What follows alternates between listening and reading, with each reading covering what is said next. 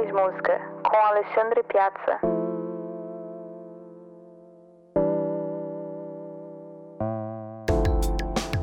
E aí, galera, o convidado de hoje é o guitarrista e professor de música. Muito obrigado pela participação, Muri Morello. Prazer é meu, Alexandre. Cara, eu acho que a gente pode começar é, já, assim, uma coisa mais básica, explicando o que, que é harmonia musical. Você sabe que, que meu trabalho está um pouco relacionado com isso e no fim das contas foi também na escola, né? A gente estudou, fez uma graduação na mesma faculdade. Foi, na verdade, a matéria que, que mais me interessou, né? Na, na, na graduação em música, justamente com essa vontade de tocar guitarra jazz, de, de, de poder improvisar. Então, eu acho que a harmonia musical é, é uma combinação é, de, de consonâncias, né? Talvez a, a outra pessoa ou os teóricos poderiam dizer consonâncias e dissonâncias, mas uh, eu acho que com, por combinação de, de, de consonâncias, talvez se pode ter é, uma ideia, né? É, a harmonia musical é uma maneira de, de combinar as vibrações é, equivalentes entre as notas. São, são pontos, é, por exemplo, né? Aquele exemplo do de que o Pitágoras, é, há 2.500 anos atrás, ele esticou uma corda e ele descobriu que no meio da corda existia uma nota que era a nota mais consonante, ou seja, a nota que vibrava perfeitamente enquanto a corda solta vibrava uma volta. No meio da corda a gente tinha uma, uma vibração equivalente, é, mais aproximada a, digamos, a duas vezes o que a corda solta estava vibrando é, no modo aberto, né? Então, é, eu acho que a música ocidental acabou se desenvolvendo um pouco nisso, né? Esse, entre essa relação que as notas uh, criam entre elas e essa teorização do que é mais consonante, né? A gente tem esse sistema do dó, ré, mi, fá, sol, lá, si, essas sete importâncias também na música do Ocidente mas uh, são sete pontos, né? Se você pegar e esticar uma corda, no meio você tem o Sol, né? Um, digamos assim, na metade invertida você tem o Fá, então no meio da corda você tem a consonância mais perfeita, as notas que vibram mais igual, mais igualmente, mais de acordo, mais em consonância com a corda solta. Depois você tem essas divisões de metade, né? A metade da quinta é a terça, a metade da quarta é a segunda. Então, são divisões matemáticas uh, que se combinam entre si. A harmonia musical é um pouco isso, né? É... Talvez a gente possa dizer que a partir da física, da, da, da, do nosso mundo real, das coisas que acontecem no mundo real, o ser humano começou a raciocinar, racionalizar aquilo e tentar achar uma lógica. Talvez. É, justamente isso. Mas eu, eu acho que talvez um pouco da harmonia também seja alguma coisa que tenha a ver com uma.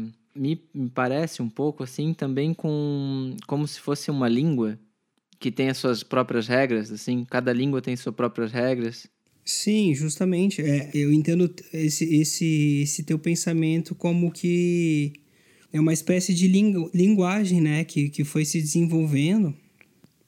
Na verdade, essas regras, elas, elas não sei, elas, elas foram criadas a partir, a, a partir de, de, de algumas perspectivas uh, específicas, né? Por exemplo, o caso das modulações, né? As modulações elas começaram a aparecer de uma maneira mais sutil do que a gente vê hoje, né? Que é assim, como a, a, a, o Jacob Collier que lançou lá o, o Yamaha Context, essa ideia de criar uma, criar uma linha melódica que, que transpassa 12 tonalidades, né?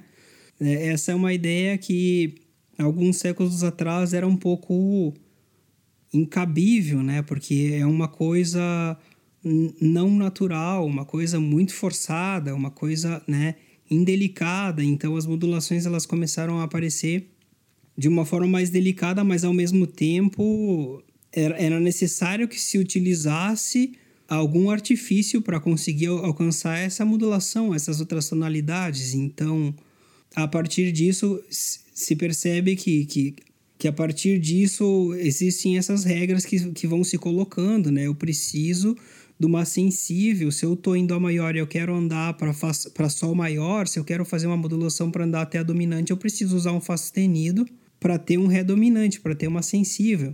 Então, a partir disso, ok, todas as pessoas que estão fazendo aquela música percebem que essa é uma maneira de fazer isso, se torna uma regra, né?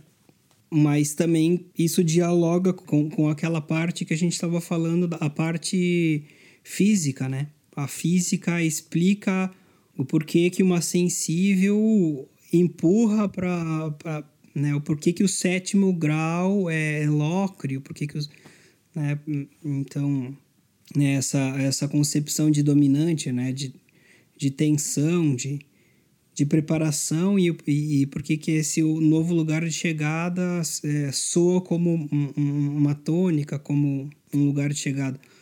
E aí, claro, existem essas regras, né? Essas regras da música clássica que explicam o que é harmonia, no, no fim das contas, né?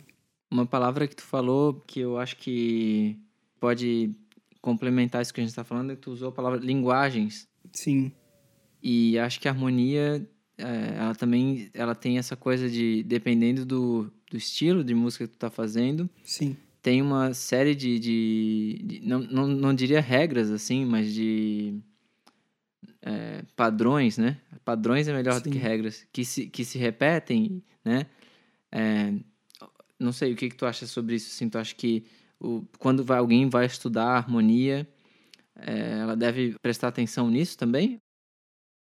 Eu acho que essa questão de regra, é, ela, por exemplo, está relacionada com, com essa ideia da, da física, da consonância, mas ela também está relacionada com, com uma cultura existente, né? Assim, quando a gente vai estudar o contraponto, uma forma de criar harmonia, então existem essas, existiam essas regras clássicas, né? Por exemplo, o cara vai estudar o Palestrina, então porque né, é, é uma forma que, que os antigos teóricos, músicos, compositores, eles perceberam que a, que a harmonia funcionava é, de uma maneira né, mais agradável ao ouvido deles é, eu acho que existem essas questões de estilo, né?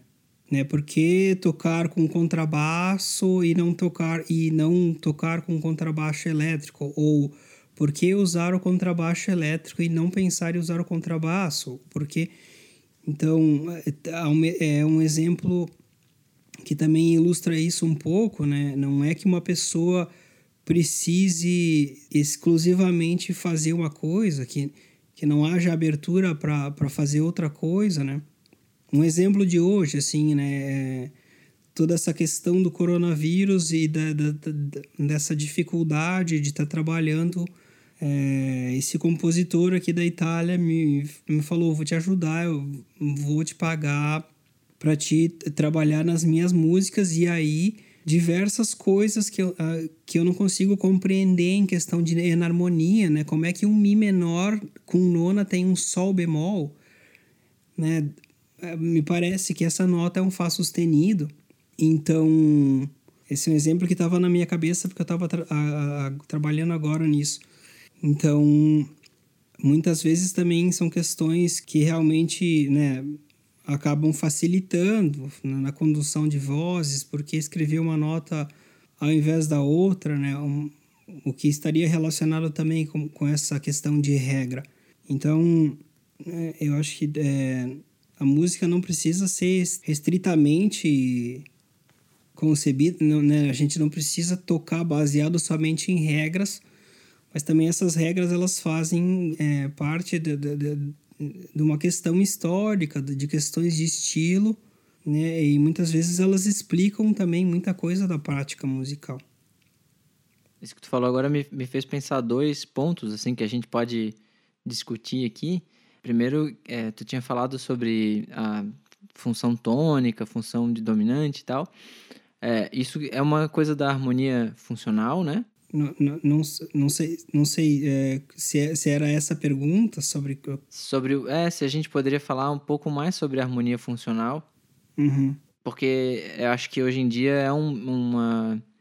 Na música popular a gente usa muito, na música erudita também usa muito. Sim. Né? Porque eu acho que isso liga com a segunda coisa que eu ia falar, que era que essas regras, essas. Não, não, vamos, não vamos usar a palavra regras, mas esses costumes, né? Uhum. Eles são pensados, ou as pessoas elaboram eles, para facilitar o entendimento entre os músicos, né? Para facilitar a comunicação. Ou eu escrevo aqui uma coisa e eu te mando, você aí na Itália, você vai bater o olho, você já vai entender o que, que eu estava querendo qual era né, o que eu pensei quando escrevi, faz sentido, né? Eu acho que acho que essa é, é o as do, os dois pontos que eu pensei, primeiro da harmonia funcional e o outro é disso de a gente usar a harmonia para fazer sentido para gente, para fazer sentido o que a gente está fazendo.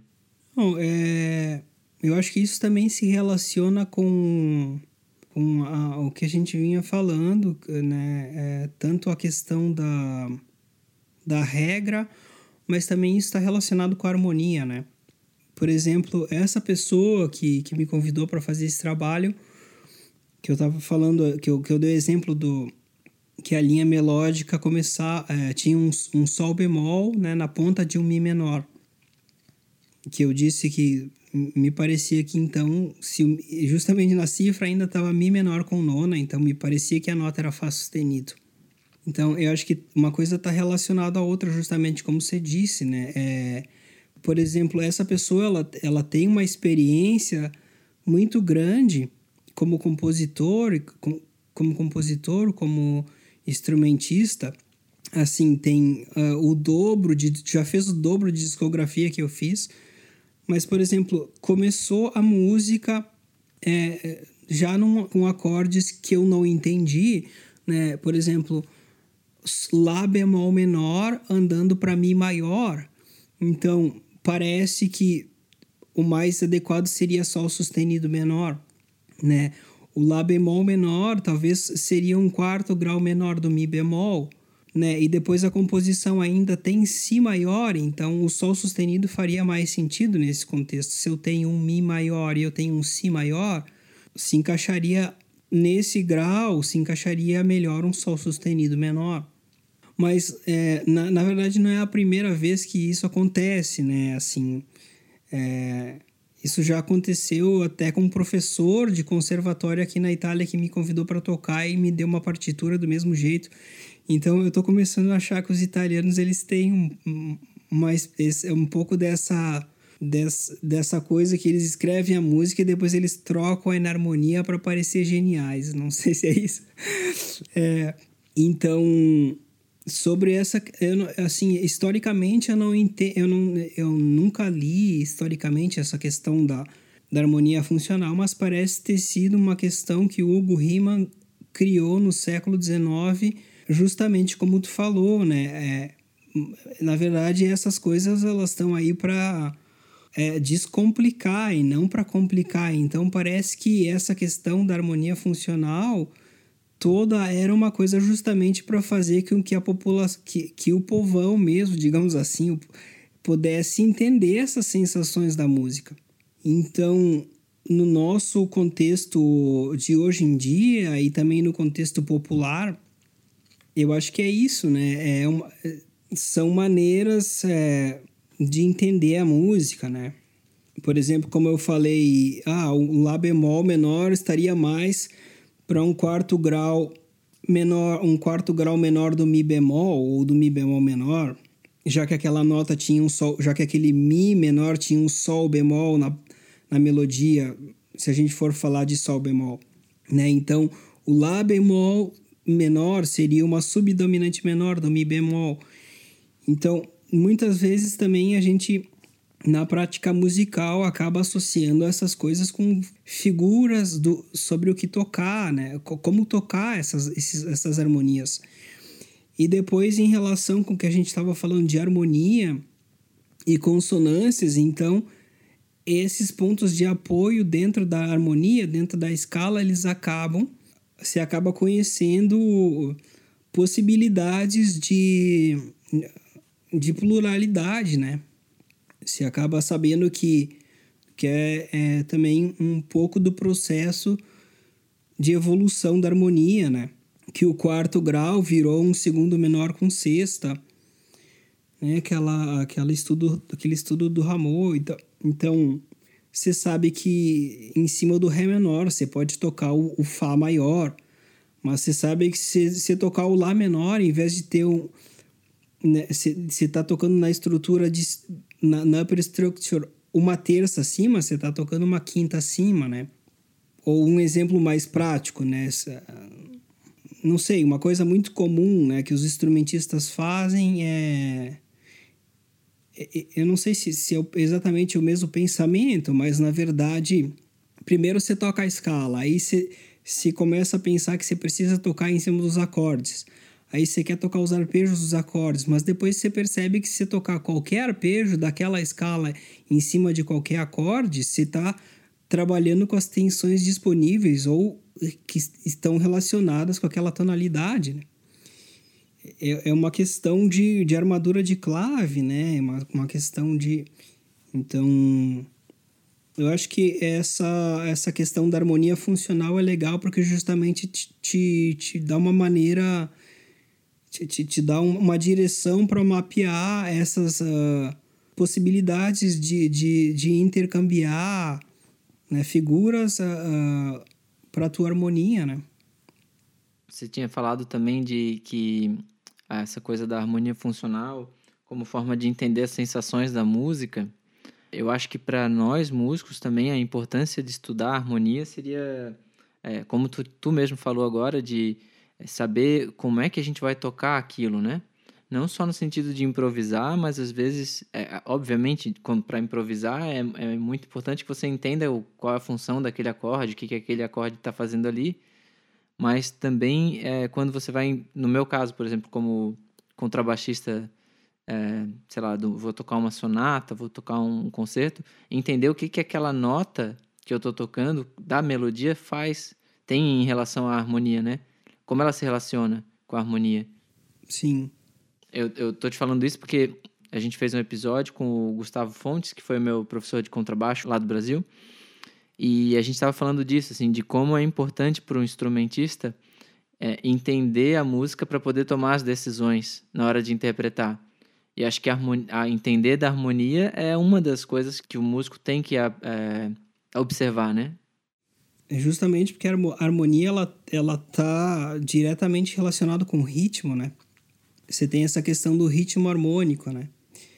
Então, é, se você sabe que você tem uma dominante, você tem espaço para para deixar a tua gógica mais lenta, né? Pra você, então a tua interpretação vai ser melhor.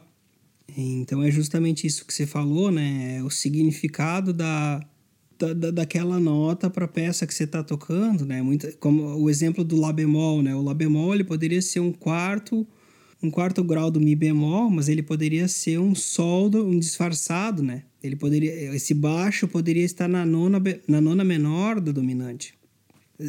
Ele poderia, estar na, ele poderia ser um Sol com baixo na nona menor, uma coisa muito comum no jazz ou na bossa nova. Então é isso, eu acho que é, é a, a, entender de harmonia é, realmente só, só ajuda, né? E, e também justamente é, facilita o teu diálogo também com os músicos, né? Sim, total, porque aí a gente acaba que fala a mesma língua, né? Fica mais fácil de se entender também, como eu te disse, é, como a gente tinha conversado, é, eu posso escrever uma coisa aqui, te mandar, quando você receber a partitura, você vai entender o que eu estava querendo expressar quando eu escrevi aquilo. Sim, é, tem, tem também, é, eu acabei pensando nisso agora, é, tem também, as, assim, né, é, muitas vezes no jazz tem um pouco também essa questão da. Justa, é, enfim, é o que a gente falou, mas também talvez com, com um pouco mais declaradamente para talvez quem não está tão acostumado a usar isso, né? Mas muitas vezes também a cifragem que você está usando, né? Ou é, realmente ela facilita para os músicos eh, realmente entenderem muitas vezes também que escala usar, né? Que, que tipo de, de linha melódica, que tipo de escala usar, né? Então, não sei, acho que já na verdade isso já estava dito, né? Mas é É, mas eu acho que tá bem é bem incorreto isso que tu tá falando. Eu acho que é até legal reforçar para as pessoas entenderem, eu acho que um pouco disso que a gente está falando de é, porque a, acho que talvez agora a gente está conseguindo, no, pelo nosso papo, definir melhor, talvez, o que, que é harmonia. A primeira pergunta. Sim. Acho que acho que tá, tá ficando, pelo menos eu estou achando que está ficando mais claro, assim.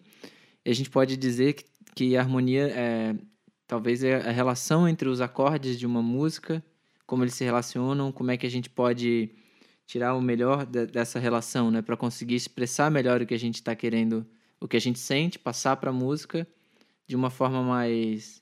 Talvez assim, tentando explicar para uma pessoa que não é músico, ou para uma pessoa que é músico, mas que ainda não. que está no começo, assim, que está aprendendo, eu acho que talvez isso, harmonia pode ser. O que, que eu não sei se tu concordas comigo. O que, que tu acha? Mas eu acho que é isso, né? É, é, é, é relação entre os acordes, você disse, né? Mas também relação entre as notas. Ah, sim. Relação entre as notas, mas também, de repente, numa maneira simples também poderia ser levantada essa pergunta, né? Como é que as notas de uma escala podem se relacionar, né? Por exemplo, eles eles na música litúrgica lá 1500 anos atrás, eles cantavam uma nota e de repente eles resolveram cantar uma uma segunda nota junto como é que é, como é que as notas de uma escala elas podem estar relacionadas a isso? Isso tem a ver com o que a gente estava falando antes com a coisa da consonância, né? Primeiro o, o canto ele ele era de repente feito em quintas, de, tinha um canto um, um cantos firmos uh, mais estático. Depois eles começaram a usar mais notas, né? Um, um, duas melodias se combinando entre elas, né? Como é que as notas de uma escala podem ser combinadas entre elas? Isso tem a ver com o que a gente estava falando da coisa da consonância. E harmonia é isso, né? É, é consonância e dissonância. Acho que é isso, é, é... É, tu acabou explicando, acho, melhor do, do que eu, assim, essa questão de... Porque não são só as relações entre os acordes, são entre as notas todas, né? Entre como a gente consegue organizar a, a, essas relações dentro da música, né? Tu tinhas falado da, da quando estavas falando ali o teu que o cara entrou em contato contigo para para trabalhar ali e aí que tu estava falando sobre a discografia. Eu, tu quer falar um pouco sobre a tua discografia? O que que tu, que que tu trabalha? Porque tu trabalha com jazz normalmente, né? E tu tem os, quantos CDs gravados já? Eu não, eu não tenho certeza assim, para te responder dos meus, uh, de quantos álbuns eu tenho, e, e aí se eu for incluir os trabalhos que eu fiz com outras pessoas, fica mais difícil definir. No meu site é possível ver a parte mais significativa da minha discografia. Eu tenho mais ou menos uns cinco álbuns mais completos desde o primeiro álbum que eu gravei uh, há mais ou menos um, um, pouco mais de 10 anos atrás, que foi é, o meu primeiro CD, né? Depois, uh, depois de um certo tempo, eu, eu acabei fazendo aquele college nos Estados Unidos, que foi onde eu acabei me apaixonando pela coisa do jazz. E aí, depois de um certo tempo, né eu acabei gravando uh, alguns discos de guitarra solo, né? Tentando tocar dentro dessa cultura que, que é tão forte para os guitarristas que gostam de jazz. Depois eu acabei gravando um EP com, com Andrew Scott Potter, que é aquele baterista americano que mora lá em Florianópolis.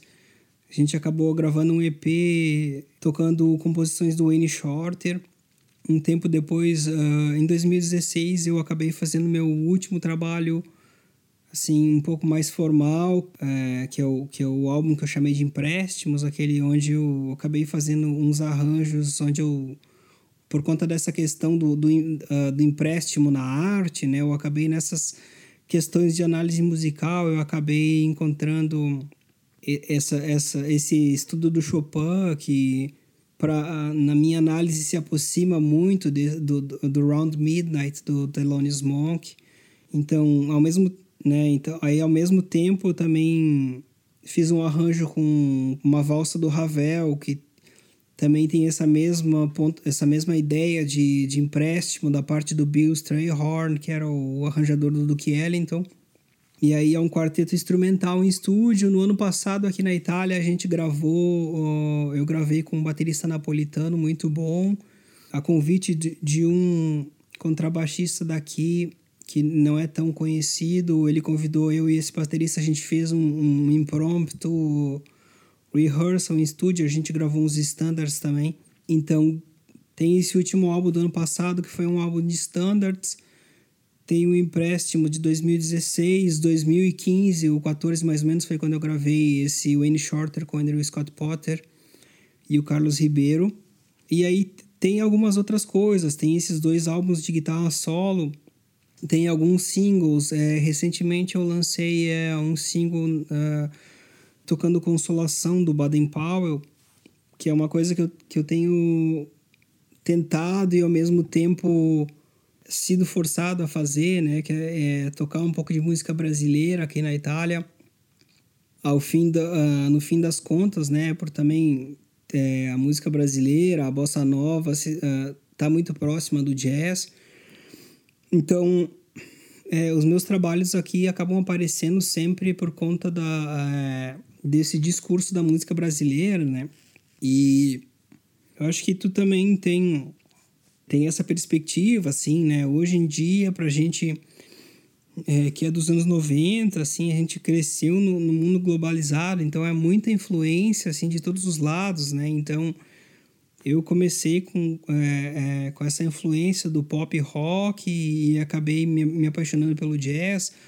Ao mesmo tempo, eu me sinto é, muito, é, muito naturalmente tocando brasileiro, música brasileira, né? Mais ou menos lá por 2012 até 2014 eu toquei com um grupo de samba em Florianópolis que foi um dos grupos que eu toquei mais tempo assim a gente tocava 200 shows por ano então também a, a música brasileira também é muito natural para gente e a música brasileira também ela é muito é, é, ela é muito vasta né assim ela é muito muito ampla também né até Ontem, sem querer, eu vi no YouTube a, aquela música do Gabriel Pensador, Festa da Música Tupiniquim, que tá rolando aí na rua Antônio Carlos Jobim. E aí ele fala, ele fala de um monte de artista, né? Chega numa hora que ele fala e o Chitãozinho Chororó gritando u tererê. é...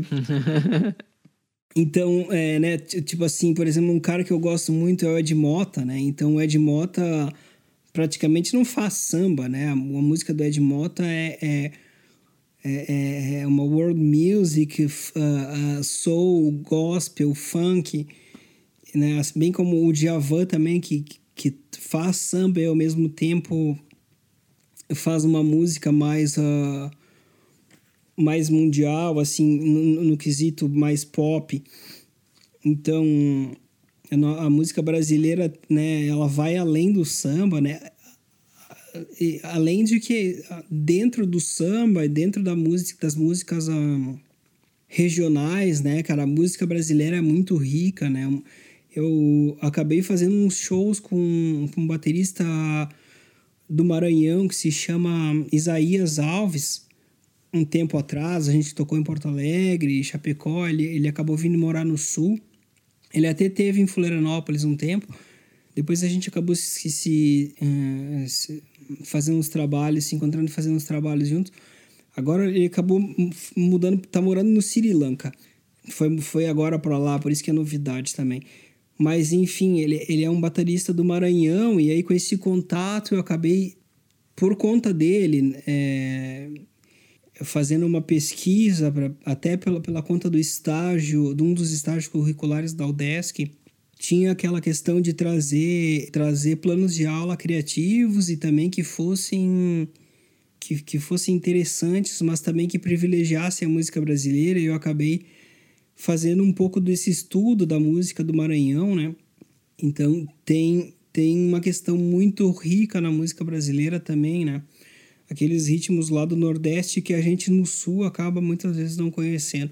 É, eu tenho tentado, assim, hum, estar tá um pouco mais em contato com a música brasileira agora, por essa questão de estar tá aqui na Itália, mas também é, é, são, são ritmos, são grooves e, que, que são naturais para a gente de qualquer maneira, mesmo que a gente não tenha é, é, escutado um coco ou que saiba né, o que é um, uma levada da, da, da costa. Né? Tem o cara que toca o tambor com, com, a, com a mão virada lá no, no Maranhão. Né? Muitas, muitas vezes que a gente não saiba definir essas variações do boi que tem lá no Maranhão, né? Pra gente esses ritmos são naturais.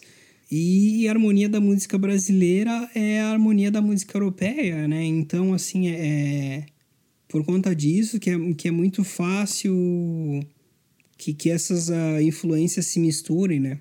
É, você falou do Ed Mota, assim, também concordo contigo que eu acho é uma referência para mim também de artista. E, e, como a nossa música ela é tem, tem muito valor assim. A música brasileira tem muito valor e né como você falou o Brasil é tão grande tem tem tantas possibilidades tantas diferenças né? Eu acho isso muito é incrível assim como como a gente pode tirar coisas muito boas da nossa música assim é, eu queria fazer uma pergunta para ti, voltando para a área de, de harmonia, que é assim. É, na verdade, eu tinha escrito duas perguntas para te fazer, mas eu acho que uma a gente já respondeu, que qual é a importância de se estudar harmonia. Eu acho que a gente falou bastante sobre isso. Uh, e a outra pergunta que eu tinha planejado te fazer é quem que deve estudar? Quem que tu acha que deve estudar harmonia? se tem um público-alvo para quem deve estudar harmonia ou, ou, se todo mundo deve estudar harmonia, todo mundo que quer se envolver com música, né? Sim, sim. É, lembrei disso que eu vi ontem, eu, eu tava... É, acho que foi ontem que eu tava no YouTube e eu acabei vendo um link de um, de um, do masterclass do Pat Metini. Em algum ponto da conversa, tem um pouco esse é, essa eu não sei assim essa ele acaba tocando nessa ideia de, de assim eu acho que isso é uma coisa talvez uma concepção um pouco mais antiga mas eu acho que tem muita gente que que ainda pensa isso assim né que tipo bah se eu estudar vai detonar o meu feeling então eu não quero saber o que eu tô tocando. E ele comentou dessa pessoa que trabalhou com ele, que é uma pessoa genial, mas que justamente ele achava que se a pessoa soubesse mais harmonia e teoria, que ela seria um melhor músico, essa pessoa, né? Eu acredito nisso, né? Porque quando você, quando você entende é, a teoria clássica e você entende da harmonia clássica, se entende dessas codificações da, que, a, que a teoria faz para tentar explicar a música, então se acaba tendo opções de como trabalhar, né? Então eu acho que eu acho que é isso, assim, né? Não, assim, né? Se você pegar o, o Smells Like Teen Spirit do, do Nirvana, de certo modo, é, é, uma, é uma coisa genial, né? Porque ele, assim, uma coisa genial. Diferente, é, é uma coisa mais extraordinária do que ordinária, né? Porque depois de tocar um Fá sustenido em um Si, ele toca Lá, é, mas os acordes. Eu não sei se os acordes são menores ou são power chords, mas é, não parece que você está fazendo Fá sustenido menor uhum. e depois andando para Lá maior né? Você não tem essa, você não tem essa sensação de que está na mesma tonalidade. Você tem mais a sensação de um, de um passo de terceira menor. Então, não dá para dizer que o, que o Kurt Cobain entendia questões históricas e teóricas uh, uh, por trás do que ele estava fazendo ali, ou que poderiam explicar o que ele estava fazendo. Mas eu acho que também, eu acho que entender, né, historicamente o que já foi feito e entender a teoria por trás daquilo, é, né? conhecer músicas, isso só vai te fazer é, tocar mais músicas, né?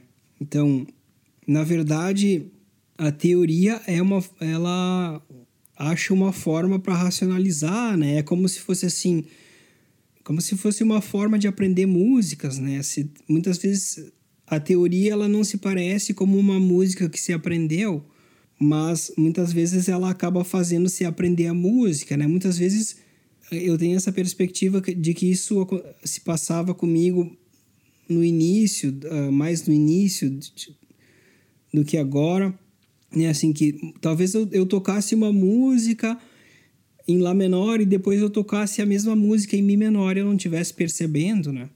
Então, claro que dizendo assim não parece tanto, mas quando você quer é, né, explorar a improvisação, quando você quer explorar a harmonia de uma maneira um pouco mais com um pouco mais de profundidade, eu acho que entender a harmonia e a teoria acaba realmente fazendo que, que você é, te proporcionando que você faça mais música, né?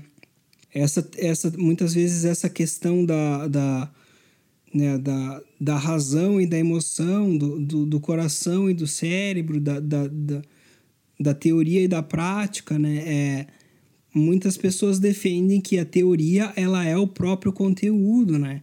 Como você é, faz para preencher uma prova? Você precisa escrever na prova. Então a música é mais ou menos isso. Para fazer a música, você tem que colocar as notas. Né? Então, se você souber como colocar as notas, você vai fazer música. Então eu, eu acho que essa questão da harmonia, assim, você nunca vai fazer os acordes que o Ginga faz se você não estudar música.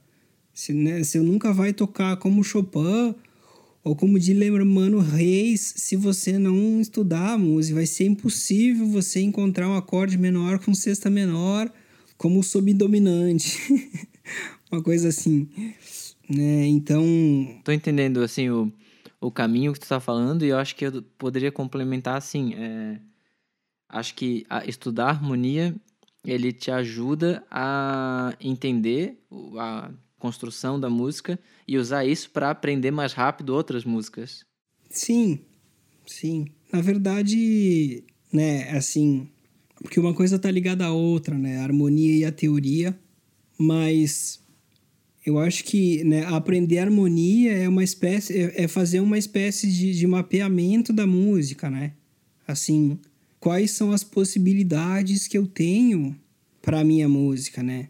A minha dominante ela pode ter uma suspensão, o meu acorde pode, qualquer acorde pode ter uma suspensão. O meu acorde pode ser menor, ele pode ser maior.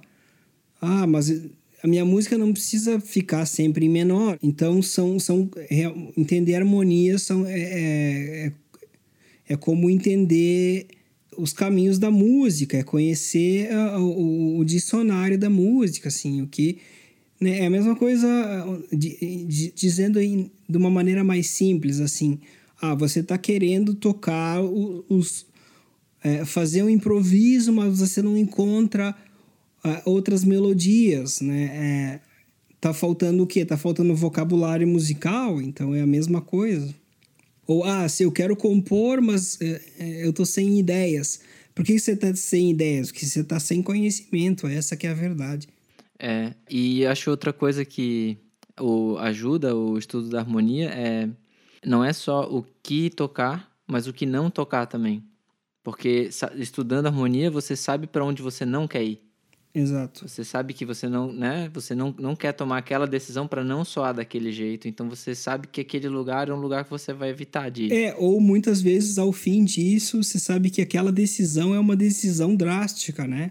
Se, se, se, se você tomar aquela decisão, você está rompendo com, com as regras, né? Então, muitas vezes, entender da harmonia te permite que você também rompa com, com a regra, né? Que se saia do métier, que você faça diferente, né? Então, eu percebo que também é muito difícil alcançar um nível um nível alto, fazer uma música de vanguarda, soar ter uma sonoridade moderna, é difícil que, que também se, se fazer uma coisa diferente sem conhecer o clássico, muitas vezes.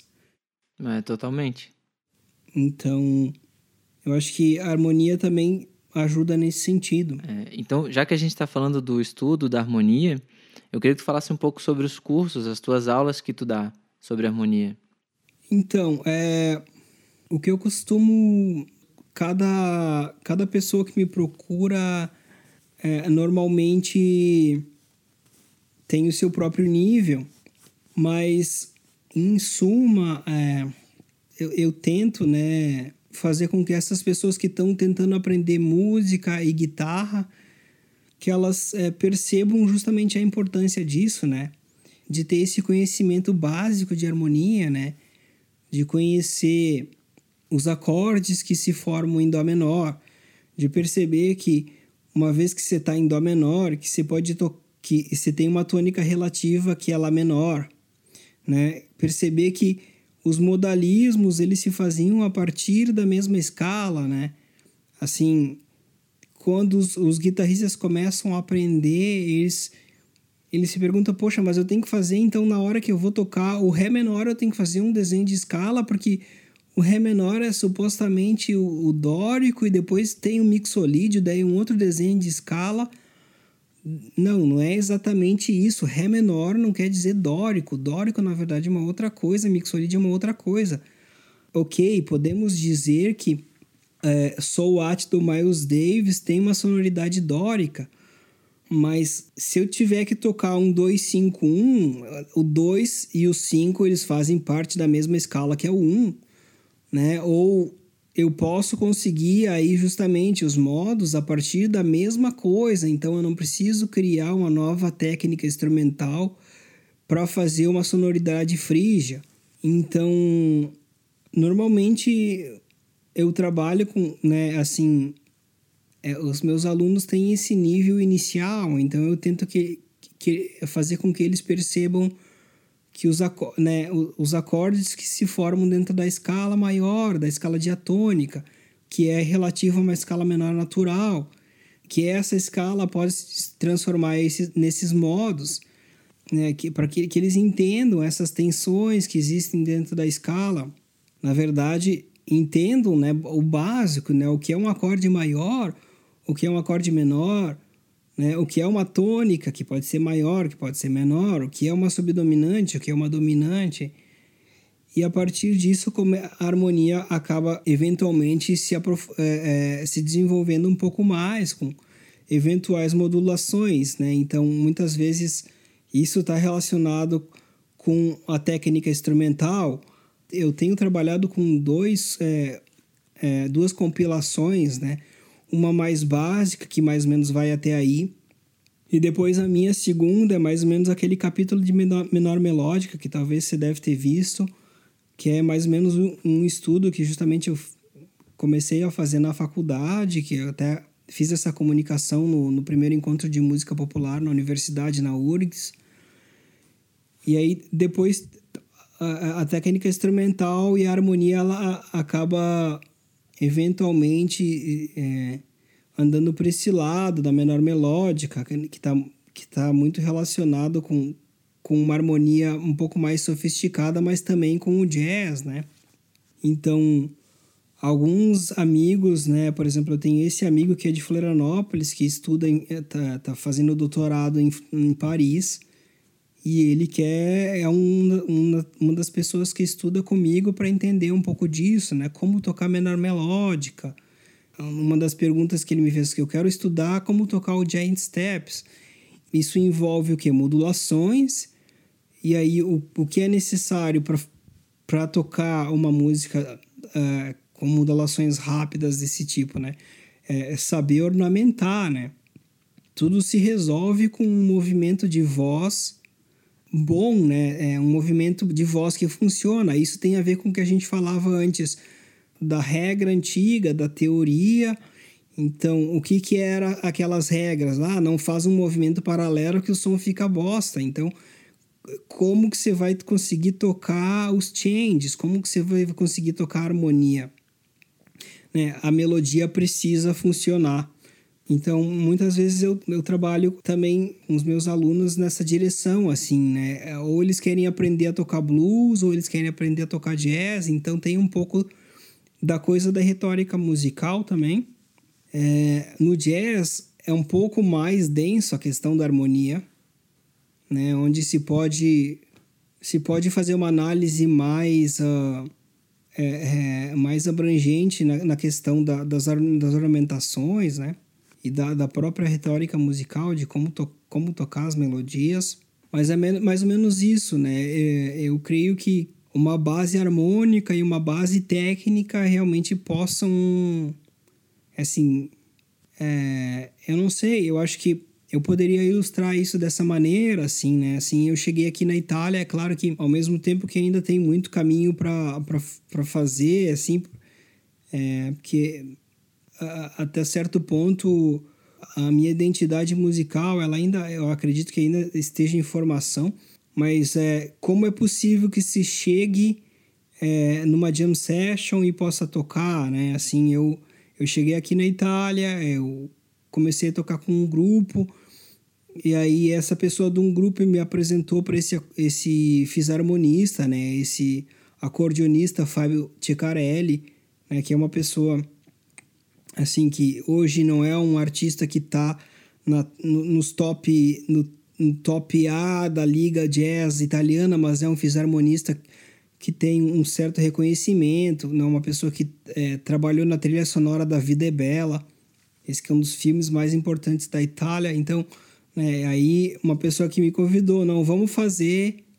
Toquei diversos concertos com esse acordeonista no verão passado aqui na Itália. Então, como é possível que você chegue num grupo, a pessoa te passe uma harmonia, você seja capaz de acompanhar e seja capaz de improvisar, né?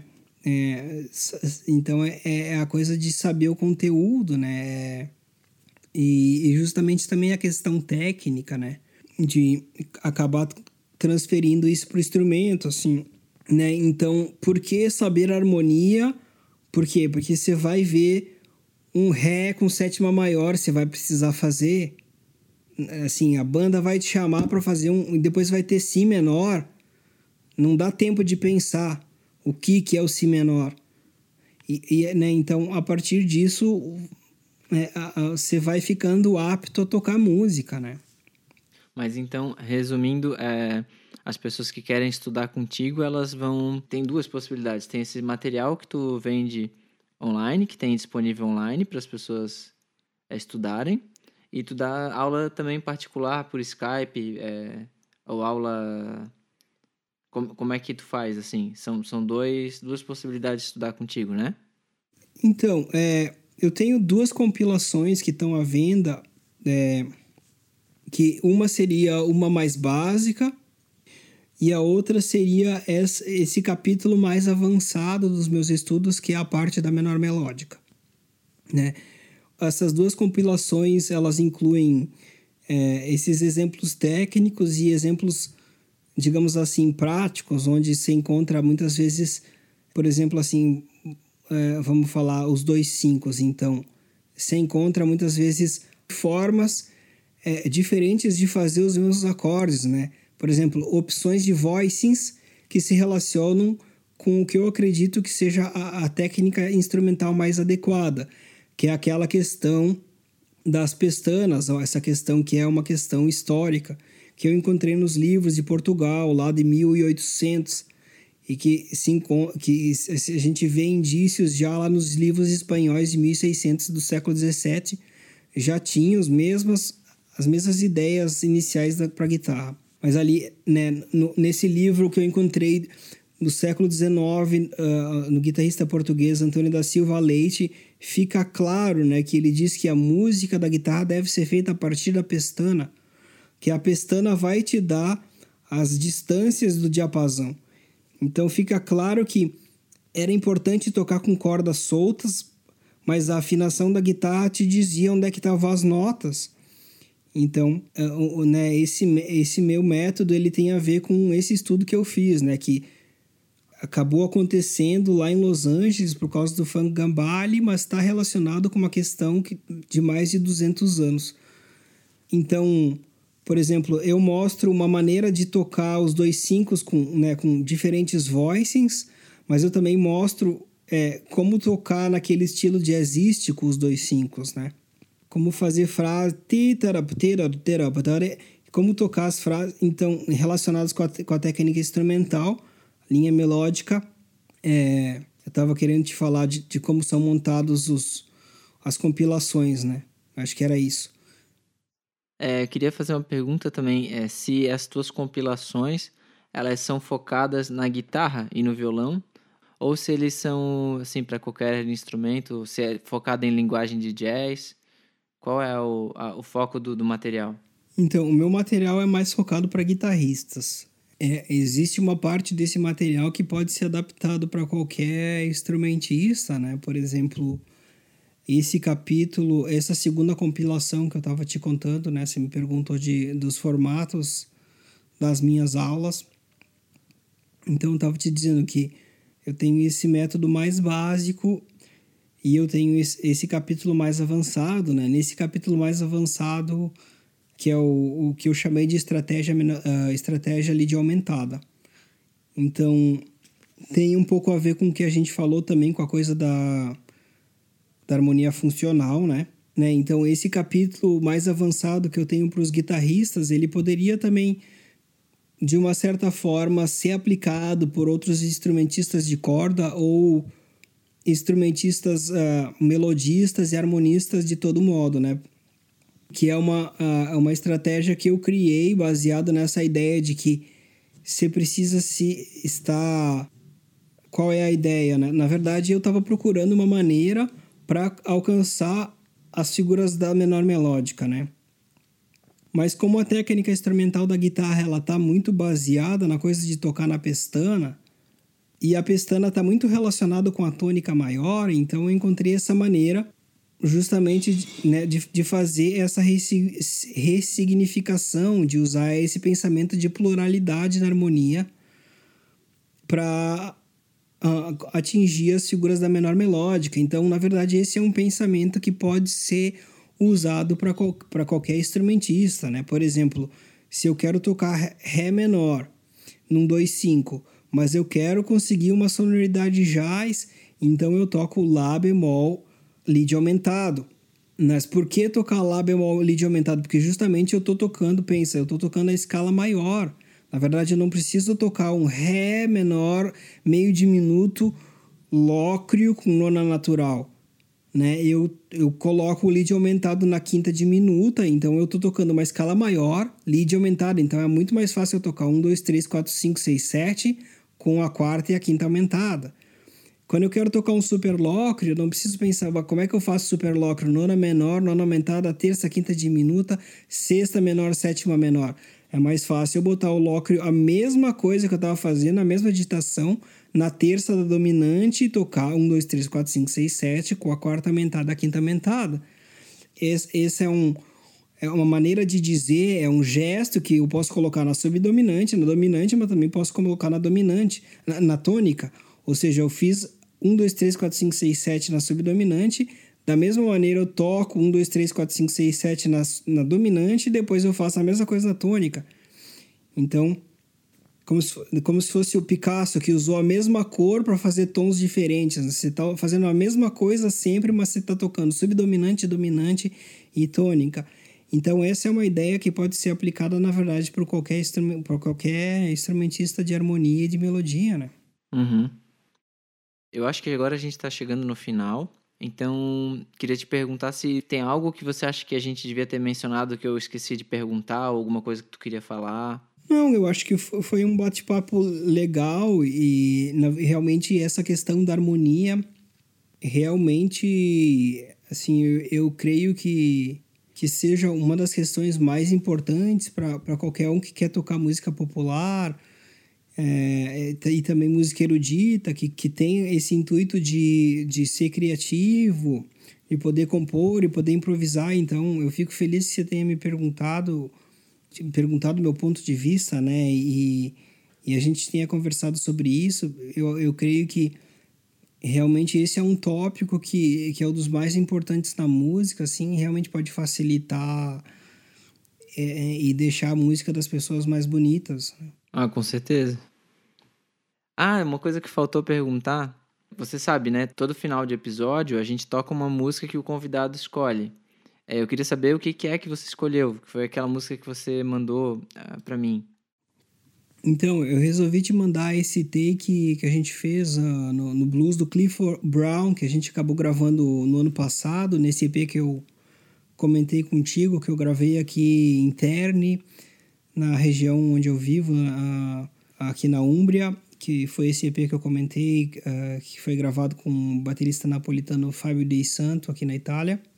Eu acho que foi é, a música que ficou mais legal desse EP.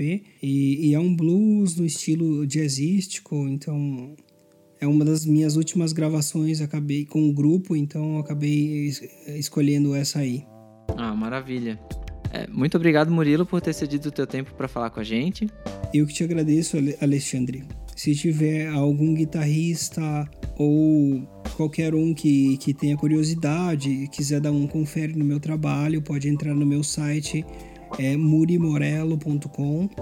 É, eu não sei essa questão da harmonia da guitarra, eu tenho essas compilações que estão disponíveis para quem quiser estudar e eu também me coloco à disposição para quem quiser fazer um estudo específico de não só de guitarra, mas de harmonia, incluindo de repente essa coisa também da, da linguagem do jazz, do blues. É, fico à disposição e te agradeço mais uma vez por, por essa oportunidade de a gente estar tá conversando sobre essas coisas importantes da música. Ah, valeu, valeu. Se você quer saber mais sobre o Muri Morello, é só seguir ele nas redes sociais, os links vão estar na descrição desse episódio. Se você tem alguma dúvida ou comentário ou quer falar comigo, você pode mandar um e-mail para quemfazmusica@gmail.com ou enviar um direct lá no meu Instagram. Se você gostou da conversa de hoje, não se esqueça de clicar em curtir e compartilhar esse programa com um amigo. E se você estiver ouvindo através do YouTube, você pode se inscrever no canal e se você clicar no sininho, você vai ser avisado de quando novos episódios saírem. Muito obrigado pela audiência e fiquem agora com a música escolhida pelo Murilo.